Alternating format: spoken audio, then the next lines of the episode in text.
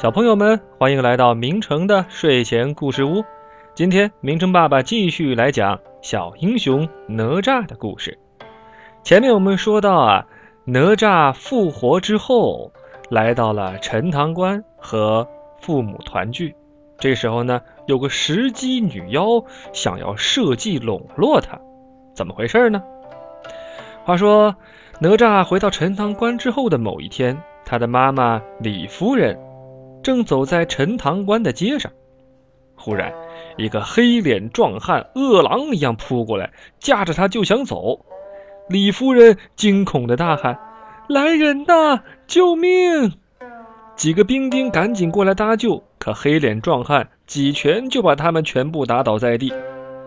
就当壮汉马上要把李夫人带走的时候，忽然一声怒喝传来：“哪来的狂人，竟敢对我的母亲无礼！”只见哪吒敏捷地冲过来，将手中的混天绫忽地甩向壮汉。壮汉放开李夫人，和哪吒打斗在一起。几招过后，壮汉就被哪吒打回了原形。原来这个壮汉呢，是一个羊变成的妖怪。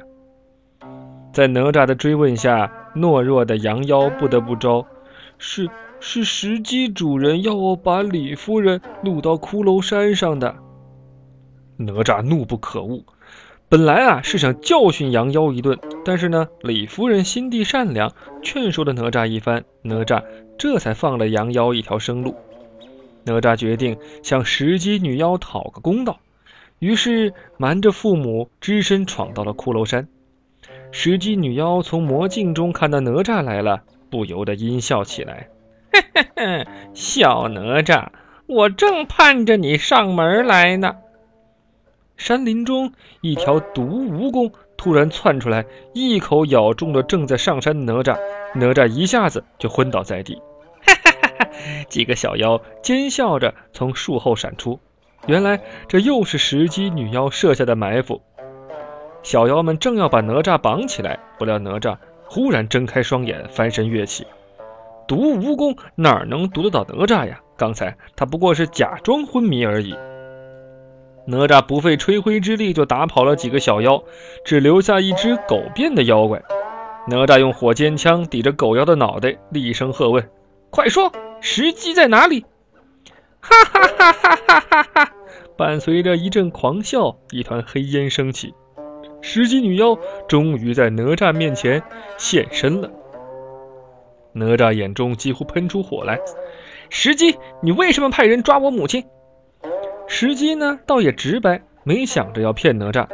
他说：“我不过是想利用李夫人要挟你，好让你听我的话呀。”哪吒怒火中烧，吼道：“我哪吒是堂堂灵珠子转世，怎么会跟你这个妖魔同流合污？”他急冲到石矶女妖眼前，举起火尖枪就刺。双方啊正打得激烈，石矶女妖忽然掉头就走，哪吒呢紧追不放。石矶女妖逃进一个巨大的崖洞中，哪吒趁她不备，举枪正要刺下，忽然他被封印在一个冰窟里。冰窟中结满了冰晶，寒冷刺骨。即便有风火轮火焰的热量，哪吒也觉得难以承受。这时，石矶女妖出现在冰窟外面，冷笑着说：“小哪吒，如果你愿意对我俯首称臣，我自然不会亏待你；否则，你别想活着走出这个冰窟。”痴心妄想！哪吒咬牙切齿地说。石矶女妖见哪吒想撞开冰窟，就施展法术，用结界牢牢地封住了冰窟。哪吒闯不出去，心急如焚。石矶女妖，吃我一戟！石矶女妖突然听到身后一声怒吼，急忙转身，只见一杆三尖两刃戟向自己刺来。他大吃一惊，连忙避开。来者额生天眼，英姿非凡。石矶，你作恶多端！今天我杨戬就要为民除害。说着，他提起又向石矶女妖刺了过来。杨戬身手不凡，石矶女妖要全力应战，无法再维持结界。哪吒趁着这个机会撞开了冰窟，逃了出来。哪吒和杨戬联手，石矶女妖抵挡不住，眼看就要落败，转身想逃。哪吒迅速将自己的火尖枪向石矶女妖扔了过去，石矶女妖中枪，失声惨叫，倒在地上，化成了一块黑色的岩石。打败石矶女妖之后，哪吒和杨戬相视一笑，他们俩萍水相逢，却好像重逢的老朋友一样亲热。经过这次并肩战斗，他们结下了深厚的兄弟情谊。约好，日后若有机会，一定共同成就一番事业，造福天下苍生。而这个时候啊，正值商朝末年，在位的商纣王是个无德暴君，他残害忠良，迫害百姓，百姓呢是怨声载道。